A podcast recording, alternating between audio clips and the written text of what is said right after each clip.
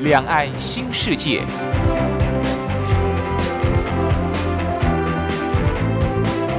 这是一个让您打开视野、胸怀两岸、放眼全球的云端世界。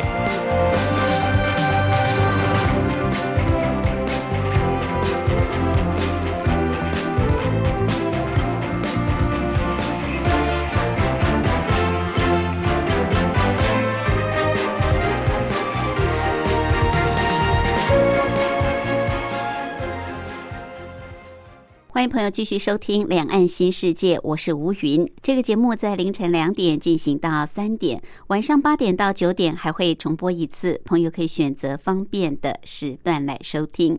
我们知道，一间公司很重要的资产就是员工，而员工他的工作态度。他的行为又为这间公司能不能够赚钱、未来前景是不是有好的发展，其实也有很重要的决定性。但是，怎么样让员工的行为跟工作态度奠下良好的基础？那可能要靠的就是企业文化。企业文化可以说是公司的性格跟态度。说到企业文化，我想听起来好像有一点虚无的概念。但是，一间公司如果想要建立自己的独立性跟标志性，除了它的产品有足够的特色之外，除了它的员工有好的行为跟呃好的做事态度之外，那当然就是要靠这家公司的企业文化。如果建立的好，才能够在行业里面。站得住脚。我们今天在节目当中就特别邀请《中国时报》副总编辑白德华，针对两岸的企业文化有哪些不一样的地方，来跟朋友聊一聊。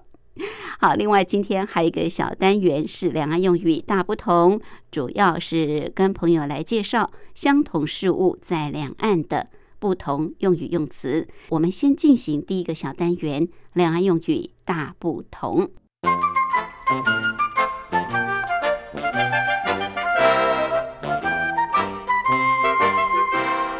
两岸用语大不同。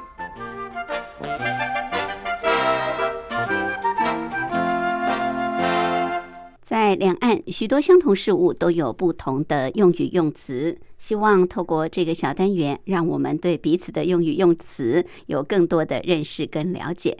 好，刚刚节目一开始也跟大家提到，我们今天要跟朋友聊的是两岸的企业文化。那么谈到企业文化，当然它是为员工奠定良好的行为还有态度很重要的一个文化。说到这个公司员工的行为态度，其实。某种程度要有一些些的纪律啊，那如果纪律很松散的话，相信这个公司的整体的经营也不会非常的上轨道的。纪律的松散啊，通常我们在台湾会用一盘散沙来形容，就好像沙一样啊，散沙一盘散沙一盘散沙。大陆呢是用豆腐纪律来形容。我们知道豆腐是很嫩的啊，一下子就会被打破的。豆腐纪律就是台湾所说的一盘散沙。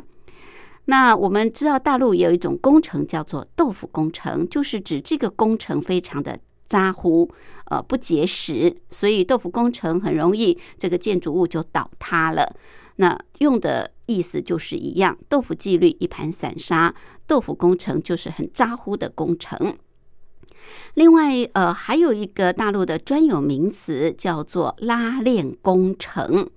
这所谓的拉链工程，就是说，因为事前没有规划好，所以使得施工之后就反复的，哦，同样的反复的在呃这个做这个工程啊，就是使得施工。呃，反复的做同样的工程，就叫做拉链工程，因为拉来拉过去。好，这是大陆比较特别专有的名词。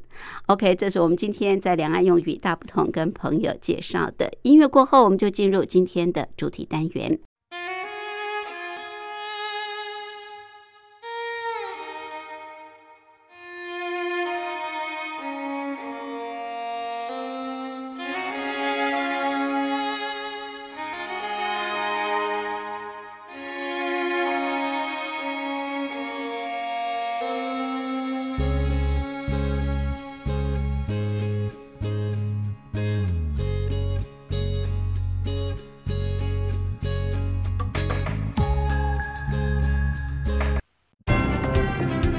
说两岸。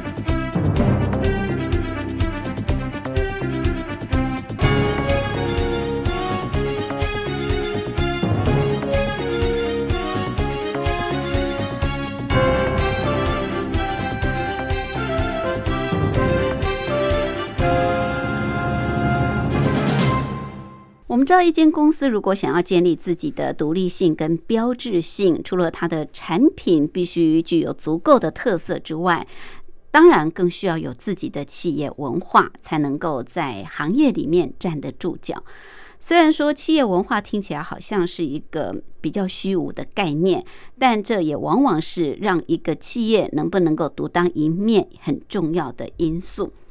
马云曾经说过：“他说，企业文化是一种油然而生的使命感，一群人因为有了共同的目标而组织起来，从而产生了比离散的个人更为强大的力量。”好，谈到这个企业文化，其实，在两岸还真的有很多不一样的地方。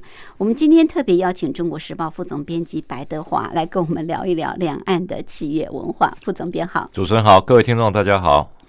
好，我们常说大陆的企业具有这个狼性的文化。大陆好像这个最近讲这个狼性外交哦，也引起很多的这个讨论。是副总编在大陆也采访很多年。是。到底台湾是怎么样来看待这大陆所谓的狼性文化呢？我我觉得大陆，我们讲大陆那个狼性文化哈，基本上是带着一种比较呃负面的角度来看哈。嗯嗯嗯。但但是以中国大陆来讲的话，狼性文化其实是一个企业哈要脱颖而出、要站稳脚步很重要的一环呐。嗯。因为可能很多台湾人我们比较不会去思考到这一点。那中国大陆其实很多企业，你想想看哈。中国大陆以前是没有什么民营企业，对对。那国有企业的话，他也不需要去考虑什么国营企业的文化嘛。对啊，那大家就是吃大锅饭吃到大锅饭。我做多也这样，我做少也这样。所以你看哈，其实但是你看，在大概两千年左右哈，它的民营企业已经占到整个国家的企业的超过一半，半壁江山以上。嗯哼。那民营企业为什么能壮大哈？它就必须要依靠很多所谓的。狼性文化这个角度，嗯，那以前其实中国大陆刚开始哈也在探讨，哎，我们他说我们这个中国大陆这个企业是不是必须要具备一个狼性的文化？狼在他们来讲其实是一个正面的角度，哦，反而不是一个负面的角度，因为他觉得狼狼本身其实我们看得出来，它很多贪婪啊，很多残忍的一面，很多野性，对，而且甚至暴力。嗯，哦，很残暴的概念，哈。但是他会觉得说，中国人的办企业很重要一点就是，你不能再用过去的那种儒家的文化来办企业。嗯，那你看，像以前中国讲究的是孔孟的中庸之道嘛？对。那你中庸之道讲起来，如果说运运用到社会，运用到企业，那很可能就是教你要怎么样循规蹈矩啊，忍辱负重啊。对。那在很多事情上。他会变成有点性格，性格上会去保守，嗯，好，那这一方的话，很可能最后变成企业固步自封，好，那所以如果是一个有狼性的概念，他们后来去解释嘛，嗯，狼的特点，我们刚刚提到，比如说贪婪啊、残暴啊、野性啊，对，但是它其实如果运用到整个企业的工作、企业的对外上，它可能就是无止境的拼搏，嗯，啊，因为要贪嘛。嗯那另外就是在工作上要克服困难、克服难点，要开拓进取。嗯，那这个就是讲起来就是野狼对自自我的一个残忍。嗯啊，就是这样子。那像豹来讲的话，他觉得说要克服各种难关。啊，那这种事情对待敌人不能仁慈。嗯，我觉得从这些角度看了。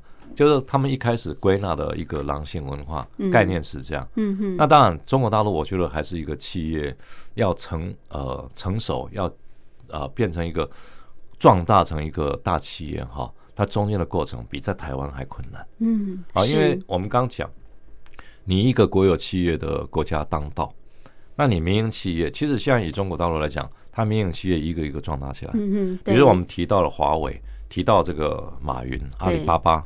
是。那提到甚至一些比较有名的餐饮、餐饮业、科技业什么的，嗯嗯嗯，它从能够对啊，这海底捞也是，他们从民间能够慢慢民营能够慢慢壮大，嗯，它必须要克服，因为你整个政府政策哈，坦白讲，它不是很支持，嗯，民营企业它其实一开始是排斥的，对啊对啊，而且一开民退，哎对啊，还在推行，还在推啊。那另外就是说真的，因为像在台湾，我们如果做企业人很清楚，嗯，我们一定要贷款。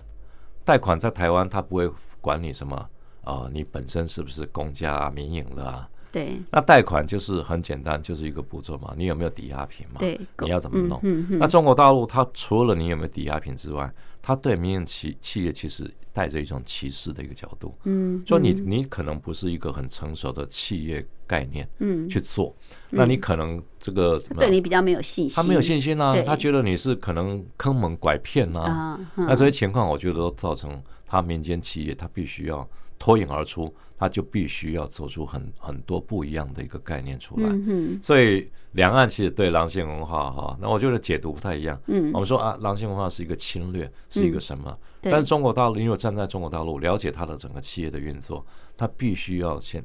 站稳这一步，他才慢慢能够脱颖而出。所以你看，当这个“狼性”这样子的一个字眼，在台湾会认为是掠夺啊，是侵略性的，负面的角度嘛，比较负面来看待。可是中国大陆就认为它是一个拼搏的精神。是，如果说以台湾来说，台湾是讲拼搏嘛，爱拼在 A 呀啊。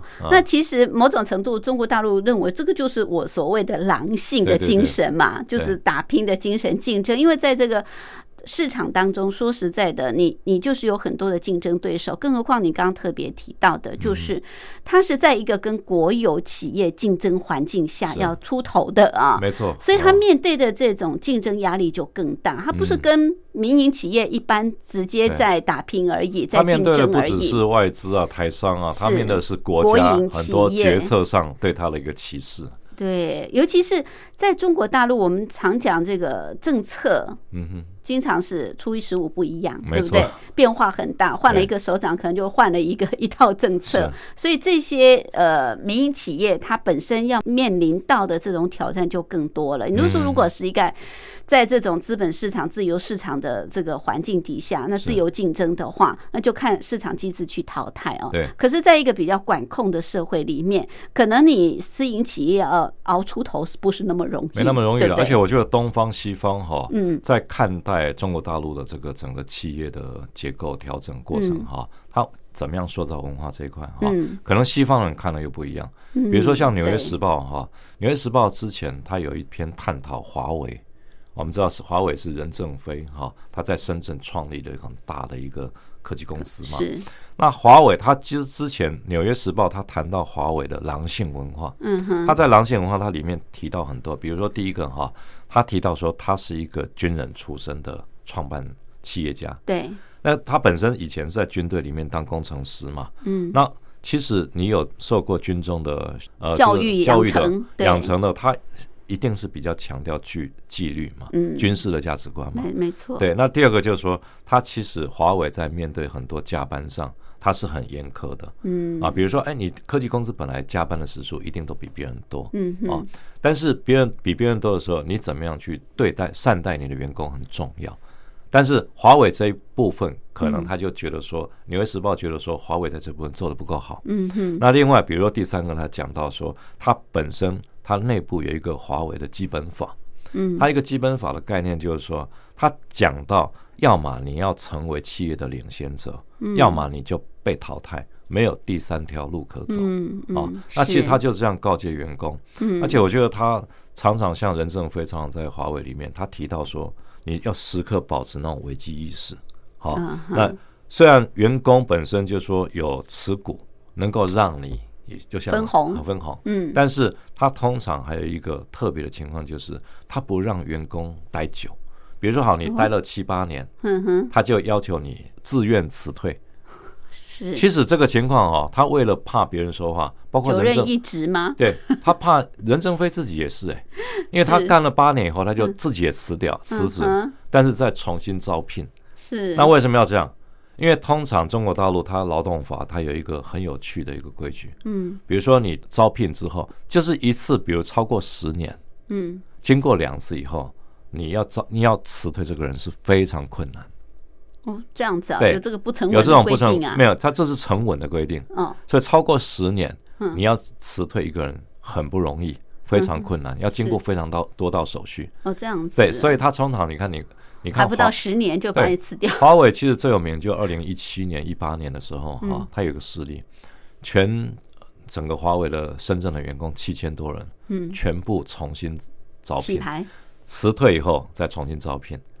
那招聘进来以后，再再继续干，那干个七年八年，再继再重新招聘。这跟我们想象很不一样不一样。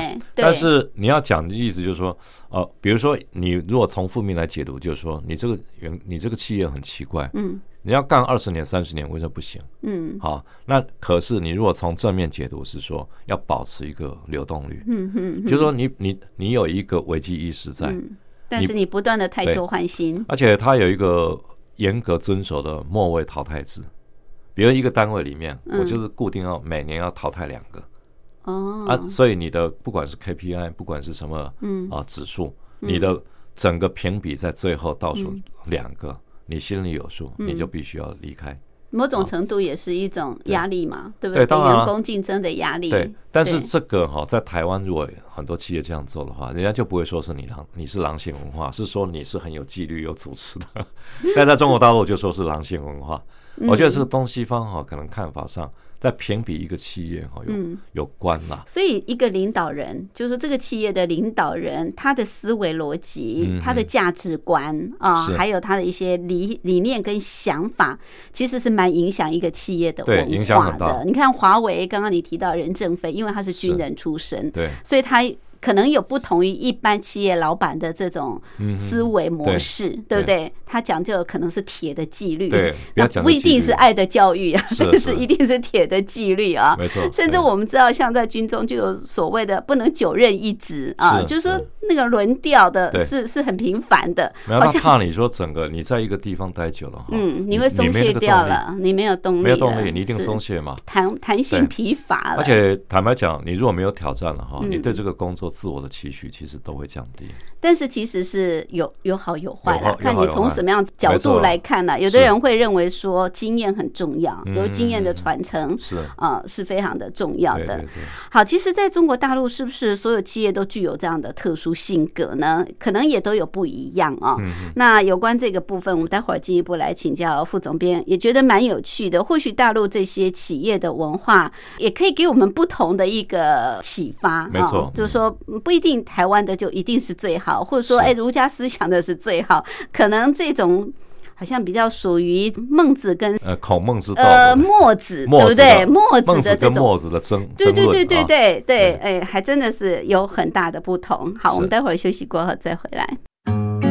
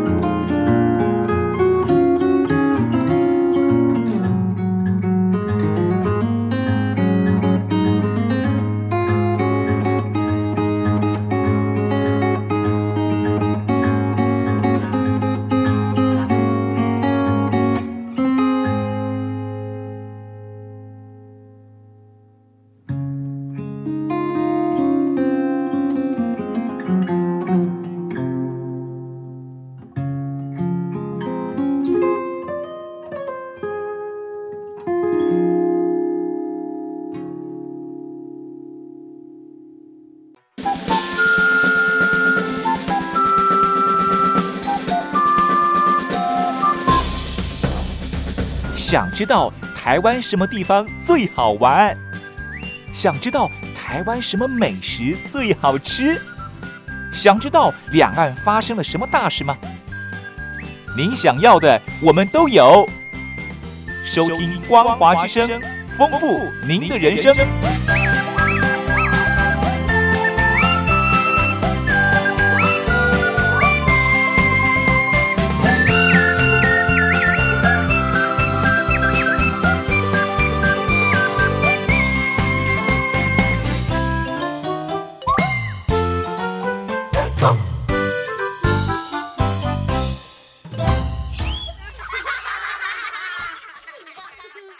我是吴云，我们今天节目的贵宾是中国时报副总编辑白德华副总编，特别跟我们来聊一聊两岸的企业文化有哪些不一样的地方。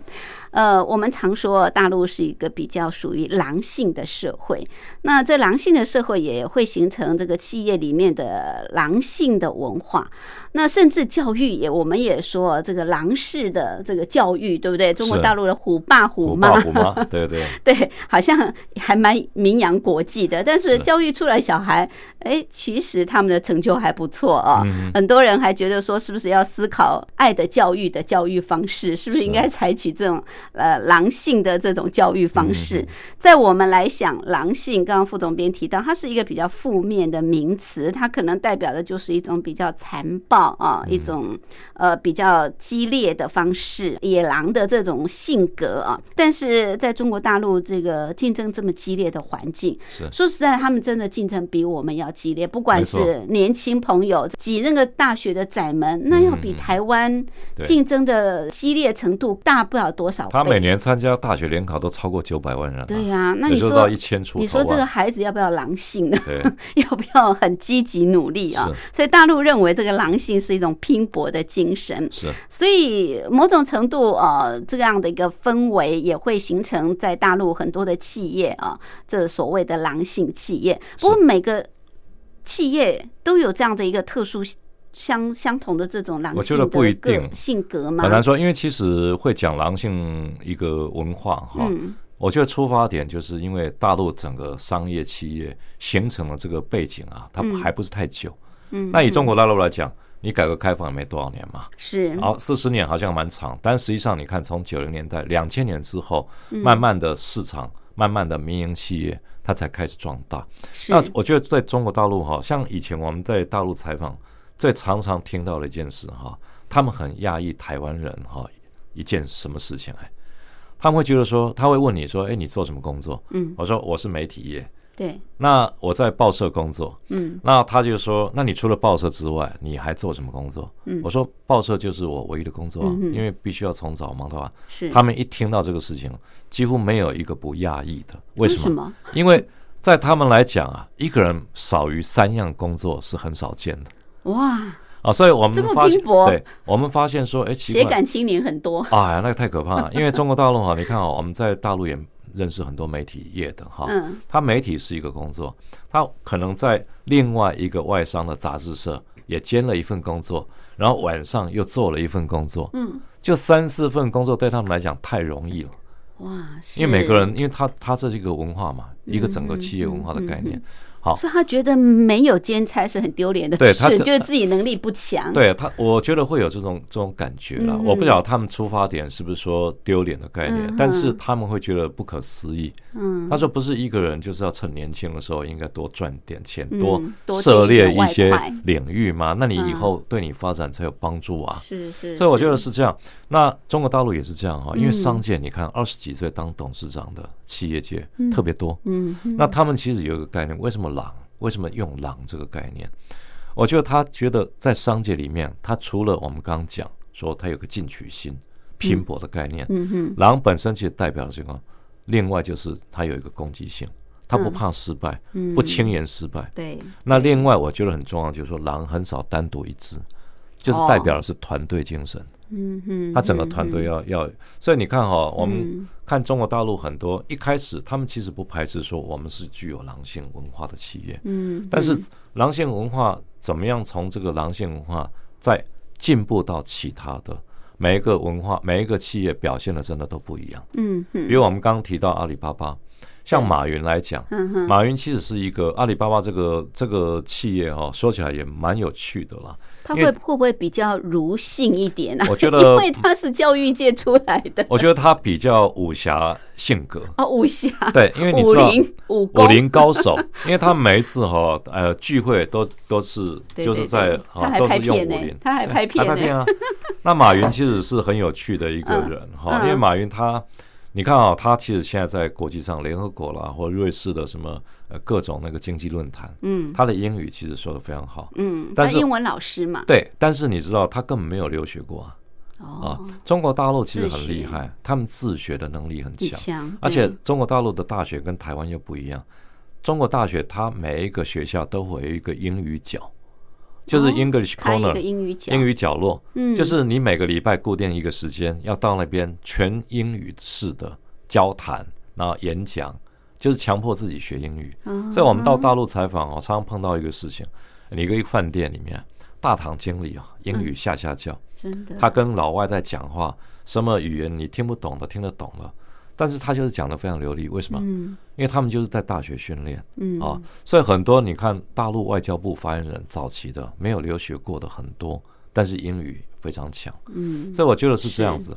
那另外就是说哈，其实像现在很多企业，像马云来讲，嗯，马云本身他其实一个是因为他是杭州师范英语系的嘛，对，另外就是说，其实阿里巴巴刚成立的时候哈，我觉得他一开始有所谓的十八罗汉嘛。十八个人，一开始陆陆续那十八个对阿里巴巴这个整个影响非常大。对对。那马云本身哈对金庸非常崇拜。嗯。他每一次他以前还没到香港去，他说我一定要拜会金庸老师。嗯。因为他的武侠小说我滚滚瓜烂熟。好，到了香港很有幸就就是有一次有机会就跟。那个金庸在一起，他特别讲这段故事嘛。但是你看，他就讲，他就说，其实，在他的阿里巴巴的办公室里面，每个人都有一个花名啊，像马云本身，他叫风清扬啊。那另外，比如说他的整个办公室啊，叫光明顶啊，这个全部都是武侠小说里面的名词。对啊，都是金庸里面的最有名那些小说的嘛。啊，那也有很多，就是包括什么呃，它里面的所有的，包括什么呃一些。呃，淘宝的啊，包括蚂蚁金服的，几乎每一个都有花名。嗯，好，那我觉得武侠文化是一个很有趣的，它其实变成说，它变成整个阿里巴巴很重要的一环。嗯，啊，因为其实武侠本身，我们知道金查良镛、金庸里面小说的人物刻画的非常深刻。对，啊，其实它最重要就是说，它本身不是一个严肃企业的概念嘛。嗯，但是它本身做的又是很出发点是很正。就是很公益、很正义的这一块，嗯哼，所以其实这种是侠义侠义的精神，嗯，对。那这一块其实是阿里巴巴跟别人不太一样的。那我觉得阿里巴巴哈，另外还有几个很有趣的一个特别的文化了，嗯，那比如说一个倒立文化，倒立文化就是所有人进阿里巴巴，嗯，你要学会倒立，啊，在别人的帮助下你要倒过来，你要比如脚朝上，靠着墙壁脚朝上，是是，男女都要。你如果通不过，你不能正式成为我们的员工啊！但这个很特别，台湾大概不会有企业这样要求。你要那后来最基础的武功，对啊。但是这个当然你抢武功也对了，但是其实他讲，我觉得会倒立的一个概念哈。是，我觉得他们内部也谈到这个问题。嗯，它很重要一个就是说，你除了能强身之外。另外就是团队精神，嗯，团队精神就是你一定要别人帮助下去，你才能做到。那第三个就是你从不同的视野来看世界，嗯嗯，从另外一个角度来看世界，嗯，所以他一直强调这些，嗯。那另外他讲到一个微笑文化，微笑。微笑文化，其实这个很多企业都会讲究，对对。那可是他的人服务业，对，嗯。但是比较有趣的是怎么样？比如阿里巴巴的总部哈，你要进去他的那个，他不是用刷卡，他是刷脸。啊啊啊！啊，你脸不笑，你不笑还进不去，因为他一定要用微笑的方式，你才能进得去啊。是。那我觉得，当这个当然就是说，他本身也强调他们企业阿里巴巴本身的一个比较特殊性了。对。那这个是代表它的一个文化价值。那当然，它里面也有谈到很多了，比如说像说，他提到阿里巴巴的精神，就是让企业赚钱，嗯，成为容易的事情啊。因为其实他。我们一开始知道它电商嘛，嗯，但是电商 B to P、B B to B 嘛，嗯，B to B 来讲，其实它就是容纳很多中小企业店家来我们这个电商里面开店，包括淘宝网啦，嗯包括阿里巴巴。那其实所有其实它等于是呃提提供这个平台，对对对，给大家在这边发对展啊，他们嗯让他们觉得容易赚钱，这是一个啊嗯。那嗯。可是他觉得凝聚力、传帮带这个更重要。比如这个企业来讲，你要怎么样达到一个凝聚力？所以你看哈，其实里面还有一些很多现代企业化管理的概念。嗯哼，我觉得很重要一点，不是马云带来的，是蔡崇信带来。嗯因为蔡崇信其实是原来呃跟马云一开始是八个罗汉里面最重要的一位，他是台湾人嗯嗯啊，到目前也是。像像蔡崇信现在的位置还是在整个阿里巴巴里面数一数二了。是对，那我觉得台湾人很多人在美国留学，或者嗯不管是台湾怎么样，他在整个企业现代管理化这一块，我觉得做的比大陆要好了。嗯嗯那马云其实是一个很 open mind 的那种心态的人对啊，对，所以他其实听把蔡崇信当成他很重要的一个导师。那在整个企业运作上就做得非常好。嗯嗯那另外哈，我觉得阿里巴巴是一个很特别的例子了。那另外中国大陆那个海底捞，海底捞也是一个很特别的例哦子怎么说？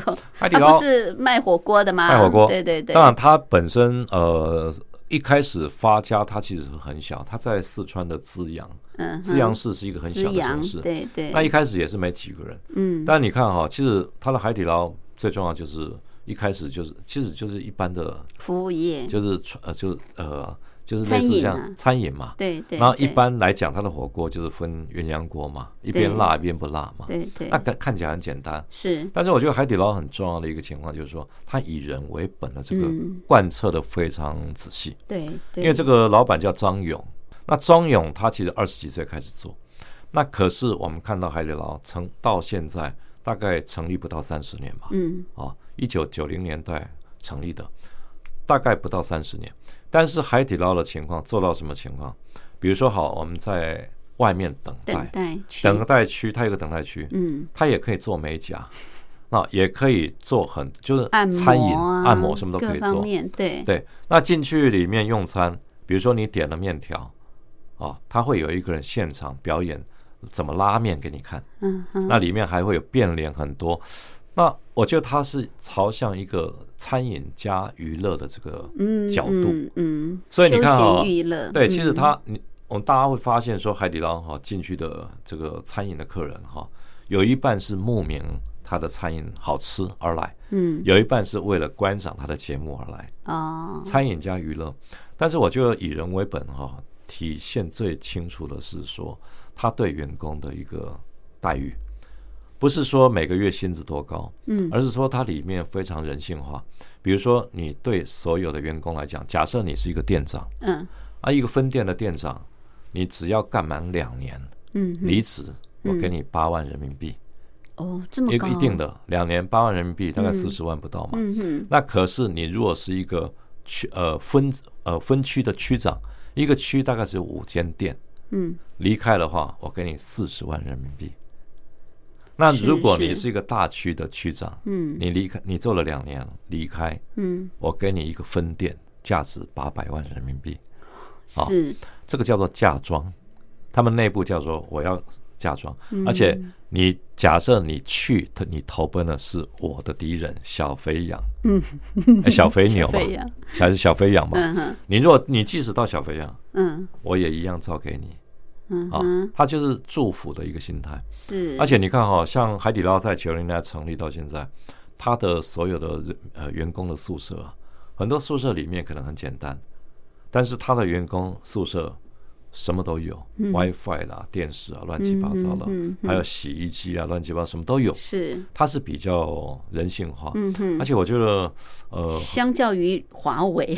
相较华为，而且你看哈、两间同一个时间差不多成立，是。但是你看像海底捞另外有一个制度，我觉得很很有意思哈、嗯。它其实你看到现在为止，它是里面的，它现在中高干部都是从里面最基层一个一个提拔上来。比如说现在在旧金山帮他开美国分店的这个人，嗯以前是他第第二家店开门的小弟，哦，啊，是。那现在他的最旁边最重要的一个副总经理，一个女的，嗯，刚开始是他。第一间店的会计，嗯嗯嗯，那他觉得你有能力，就慢慢提拔你上来。是是，他不会说好用个几年把你辞退，再找新人。是，我觉得这个是提拔自己人很重要的一个对对人。这还真的是跟任正非在。塑造的 华为的企业文化，这完全不同啊！是没错。所以你看，每一个不同的领导者啊，他形塑的这个企业文化就不相同。没错。好，那台湾跟大陆的企业文化又到底差在哪里啊？这其实台湾也很讲究企业文化，而且呃，台湾的很多的大企业，他们所行塑的企业文化也会成为楷模。我们待会儿休息过后再来请教副总编辑。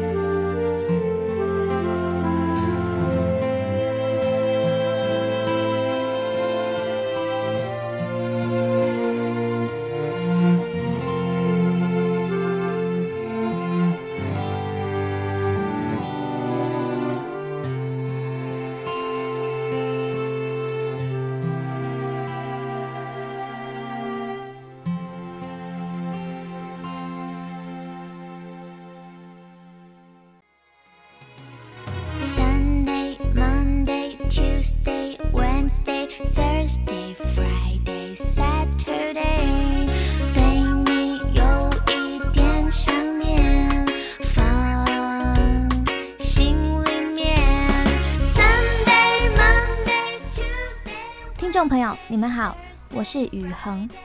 深呼吸，你会发现 everything's fine。收听光华之声的节目，你也可以找到 happy day 的理由。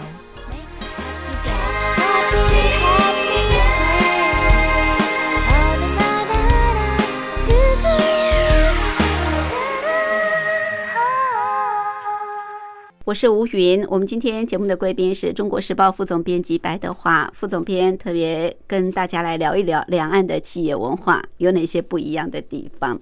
刚谈到了呃，大陆的这个企业文化确实是深具有狼性文化的特色。不过就大陆来说，这个狼性没有什么不好，因为它具有这个竞争力，它是一股拼搏的精神，强调的是竞争、攻击跟团队的精神。所以看你从什么角度来看呢？呃，可以是负面的，也可以是正面。那刚刚副总编也特别举了几个大陆呃这个大的企业他们的一个特色，呃，像是马云的阿里巴巴，还有任正非的华为，还有海底捞啊，那各具特色，也各不相同哦。有这种呃武林的这种侠义精神的，那也有非常人性关怀的啊，这个海底捞，但是也有非常军事企业化的华为。哎，台湾呢？台湾企业说到企业文化，我觉得台湾应该走的比大陆要来得早，起得早，而且行塑的也人性化，又比较儒家温文儒雅文化的这种气息很浓的。我觉得台湾对不对？台湾是比较讲究企业文化，是。就其实每个呃企业文化形塑出来的那种企业文化都不同，嗯啊，但是也都有它的各自的特色。特色。但我觉得台湾企业文化啊，其实。人的色彩比较重嗯嗯啊，比如说像你几个大的企业，像台积电，大家会想到谁？张忠谋。对呀。那如果是红海，就想到郭台铭。对对。那像比如说我们在讲说一些，比如呃偏向服务业的哈，嗯，像呃润泰集团啊，王品啊，对。那润泰来讲的话，就知道是殷彦良嘛。对。那其实这些，我觉得各自企业有各自企业特色，但是企业领导人哈，他的想法。对企业文化的塑造是最关键，没错。比如说，我们像台看以台积电来讲啊，台积电其实他张忠谋他本身其实他是一个比较从西方回到台湾的台湾人嘛，对不对？嗯。那你看他美他在美国三十三岁开始经营一些科技业，他一开始在德仪嘛，对。那后来五十四岁，当时孙运璇行政院长。把他拉回来台湾，嗯，然后慢慢创立了台积电。对，那其实他等于在台积电奉献了三十三年。他其实去呃去年退休是八十六岁，嗯哼。那其实他整个看起来其实有点类似东西文化结合的一个很典型的人物了。是，但是台积电哈，其实最主要我觉得那个企业文化就是说，你本身以身作则是最重要。对对。那张忠谋本身就以身作则，嗯。可是你知道吗？像他一开始碰到。台积电里面的员工哈，因为他其实心里很清楚一点，就是说，你类似像这种做那种呃这个工程师啊什么都很无聊，台积电这种电晶体，对工时特别长。对，而我们台湾的工时还跟其他国家还不见得是最长。嗯，那台商到大陆去，大陆的那个工时才可怕。嗯，好。那其实工厂对血汗工厂啊，但是你知道吗？像其实像以台湾的早期的科技业来讲啊，尤其跟那种晶晶片有关的，嗯，这一方面平均的工时来讲哈，大概能够达到五十小时，已经算很少了，已经算很很 OK 了。是。那以台积电刚开始在讲，他们平均大概五十二个小时。哦那你五十个，你看一天，假设我们平常上班一天八小时，一个礼拜上六天，嗯，就是五天全天，一天半天，嗯，才四十四个小时。是，但是科技来讲，尤其用晶圆片，五十二个稀松平常，很稀松平常，每天至少要多两个小时。对，但是那时候就讲讲说，如果先第一步能达到五十个小时，嗯，那对整个台积电，对台湾的企业。的科技业者能够算是一个领先的脚步，嗯，所以他一直把两个小时在思考怎么样把两个小时降下来，嗯，降成五十个小时。那后来他自己怎么做？他说：“好，那他就做自己做模范，我六点整准时下班。”嗯，然后结果那个张忠谋就很有意思啊。每天六点敲锣打鼓，跟着太太牵个手从办公室走出来给大家看。嗯嗯，那我下班了啊，大家不要太辛苦。好，可是他六点下班，他的总经理他就要求你总经理一定要七点前下班。嗯嗯，以前可能都八九点。是是，甚至领导人不走，他不敢走啊。对，好，那你张忠谋走了，总经理就可以走，总经理七点下班。嗯哼，后面才陆陆续续往前挪。对对，那最基层员工就啊，那真的。那其实像张忠谋，他说他有一次在演讲，他就提到很有趣。他每次到运动场碰到员工，嗯啊，董事长，我们真的可以减掉两个小时？每一次碰到他的总经理，其实以前有一位曾凡成，嗯啊，曾总经理，他也在外面，他有一次讲到这个故事，他说，哎，到了哪一个连连店啊，又碰到了一个老朋友，他跟他讲，哎，你们真的把两个小时减掉了，嗯哼，要变成一个大事，所以这个事情哦，我觉得就是一个企业文化就的的。领导蛮有趣的，领导者对，他有没有这个想法？有没有这个想法？对，这是很重要了。嗯嗯。那另外，我觉得说，像呃，比如说，我觉得台湾的企业文化比较跟大陆不同的一点，就是它比较讲究的是一个呃公益上的奉献啊，就所谓社会企业。社会企业，嗯，比如说像润泰的老板啊，殷彦良，嗯，那殷殷彦良董事长，他是在几年前哈。他就已经讲到要把百分之九十以上的呃资产全部都这个托付信托，捐给公益基金会。是。那其实他那时候讲到这个故事，我觉得蛮有趣。他提到说，他如他当时为了决定这个哈，他先找了老婆，先商量过后，再找两个小孩过来。嗯。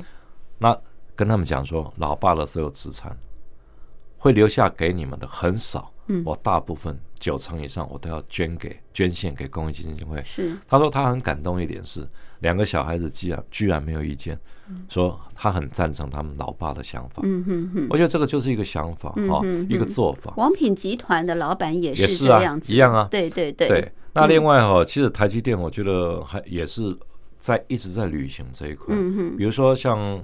呃，高雄气爆事件，嗯，对，二零一三年吧，一四，我忘了。但是那时候高雄气爆的时候，啊，其实我们知道高雄气爆每一次有灾难，那个慈济基金会大概都是跑第一个第一个到现场，对。是。但是你看，啊，像台积电，哈，在整个几百个员工就到高雄去，嗯嗯嗯。那其实当时那个张忠谋的夫人啊，就张淑芬女士嘛，当时她率领一些台积电的职工，她到现场。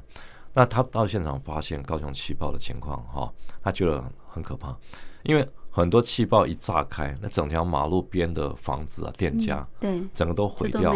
他说，他就讲了一个事例，他说像有一个单亲妈妈带两个小孩，然后家里的那个门窗、屋顶都破了洞，嗯，那他想说，你给他钱，让他去找人来修缮，多久？他每天要怎么办？因为其实七月那时候高雄气爆是在七月，隔不到一个月，马上几个台风就来了。对对对。那面对这种情况的时候，那这些人怎么办？嗯。所以其实他后来当场他就下了一个决定，把所有捐献情况由钱转成他们直接叫人工啊，比如说去帮忙，全部修缮，全部弄好啊。那这一点其实让到现在气爆那些受害家属哈，他们其实本身对台积电。印象还是非常好，嗯，所以我觉得捐献这一块是跟两岸比比较大的不一样。就台湾的企业很愿意做公益的，对，就是转成这种社会企业，这个这样子的一个意愿比较高，没错。哎，中国大陆比较少，比较少，比较少。所以我觉得这个是一个什么观念？比如说美国，你看比尔盖茨啊。嗯，哦，我觉得是一个跟企业整个国家，他就要回馈社会，要回馈，懂得回馈，取之社会，取之社会，用用之社会嘛。对对对。但是你看哈，在比较先进的国家，嗯，已开发的国家。这样的想法是很多的，嗯，像那个台东那个陈树菊阿妈嘛，嗯，对，你看他他是卖菜的，是，他一次能捐献到一千六百万呢，对，那很多人的想法说卖菜怎么那么有钱，嗯哼，但是其实问题是他是把他所有积蓄都拿出来，对对对，所以他我觉得他们已经跳脱哈，就是自给自足。就是我只要满足自己，嗯啊，很的唯一的想法，这种人，嗯哼，他觉得贡献更重要，嗯啊，那中国大陆其实也不是没有，也有企业也有，但是相对来讲比较少。中国大陆企业行善好像比较想要让人知道啊，对，行善比较想为人知。其实马云也有啊。马云他本身也捐，嗯，但是其实相对比例来讲，中国大陆少很多，嗯，对，是，对。那我觉得这个捐献算是两岸企业文化一个比较大的差距。嗯，那另外我觉得有一个差距哈，就是忠诚度的问题。你是说员工的忠诚度员工的忠诚度，对，嗯，比如说像台湾来讲的话，哈，台湾其实比较重视忠诚度，嗯，但是大陆它反而。重视创新跟效率，嗯啊，你看任正非就是啦，对不对？对，因为其实哦，八年内就要换，对啊，你说像那个台积电张忠谋，他也思考，他也常在思考这个问题。嗯，他说，比如说，因为台积电是一个国际型的企业嘛，是，它不不止在台湾，它在日本，在很多国家都有。那他到日本，他就发现一件事情，嗯，他到日本的，像比如说日本，我们知道它企业就是所谓的株式会社嘛。对对，那日本企业有一个很特别的，跟全世界不太一样，就是说它本身是一个讲究忠诚，而且甚至企业会照顾你一辈子的。嗯，他说奇怪，怎么有点类似像大陆的社会主义，嗯，但是他又不是社会主义，对，但是他讲究的就是你一旦身为我的员工，嗯。我就是有责任有义务要照顾你。嗯。所以他们很多想法是这样，所以很多无形中养成日本，他就是很忠诚于一个企业，对，他被赶出来都是一个耻辱啊，嗯，他会觉得说我能一辈子在奉献给你是我的光荣。哦，那可是对张忠谋来讲，哎，这跟美国跟台湾差距都不太一样，嗯嗯，跟大陆也不一样啊。对，但是他就觉得大陆的这一块企业哈，嗯。大陆给他感觉反而比较少忠诚这一块。嗯那少了忠诚，企业狼性就出来，他会挑战你的上司，对，他会挑战说你这个上司是不是比我强？嗯，如果不强的话，我就离开啊。嗯要么如果斗你不倒，我就离开。嗯，那离开自己再创一个新新新天地。嗯嗯，那其实忠诚度，我觉得是表现在一个两岸企业文化很很大一个不不同。同，对大陆年轻人好像换工作的那个频率比较高，比较高对不对？对，对，因为其实就是很简单的一个道理啦，就是说嗯他其实我就重视的就是一个创新啦。创新，创，新，因为他们概念里面创新绝对高于忠诚。嗯，因为现在政府的政策也是鼓励大家创新创业呀，对啊。不对？你每个人都可以出来创业，所以他要挑战老板啊，你看那个大陆哈，二十几岁老板一大堆啊，嗯嗯，你到嗯。上海、北京看，都是二十几岁啊。是。人，家说这个什么，这个年就是英雄出少年，对，在中国大陆现在的商界哈，嗯。真的看得非常明明显。是，二十几岁他不怕，嗯。像台湾我们一般的企业给告知一般人的做法，年轻人的做法就是说，你好歹在我这个企业磨练的个三五年、十年，对，你要跳槽，嗯你要做什么啊？你要再进一步做什么？嗯哼我都乐观其成。但是你没有磨练，你怎么行？嗯，但是中国大陆不是，不是啊，他没有这个观念，嗯他的想法就是，你有办法你就创新，嗯你有办法你没办法创新，你最好离开。嗯啊，他们年轻人也是这样想。嗯他说：“你这个企业如果不容我创新，不容我挑战，嗯我待在你这个企业干什么？”嗯，所以这个是很明显两岸比较很大的差距哦真的，这种社会文化真的完全不同，企业文化也是如此是啊，没错。所以这也蛮有趣的啊，嗯也让我们台湾的年轻人，如果要到大陆去发展的话，那可能你要有不同的思维，没错 尤其是对对这个企业的竞争这个部分啊，在公司里面，你要先去了解这个公司的文化是什么，这公司的价值观、它的理念是什么，可能你比较能够融入进去啊。对，好，我们今天非常感谢中国时报副总编辑白德华，呃，跟我们聊这么有趣的两岸的企业文化，谢谢。好，谢谢。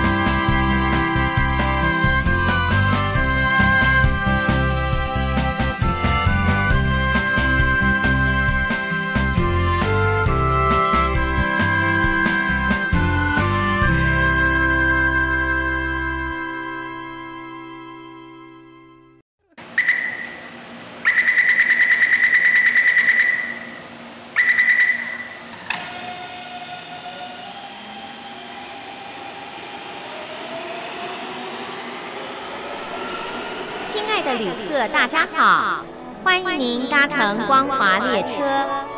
我们中途的停靠点有中波七一一千赫、九八一千赫、八零一千赫、八四六千赫，以及短波九七四五千赫。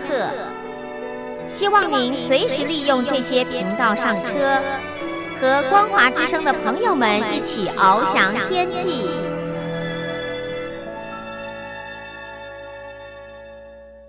我是吴云，很快的，今天两岸新世界节目进行到这儿也接近尾声，非常感谢朋友的收听。节目最后，吴云祝福您平安、喜悦、健康。我们明天同一时间、同一频道空中再会，拜拜。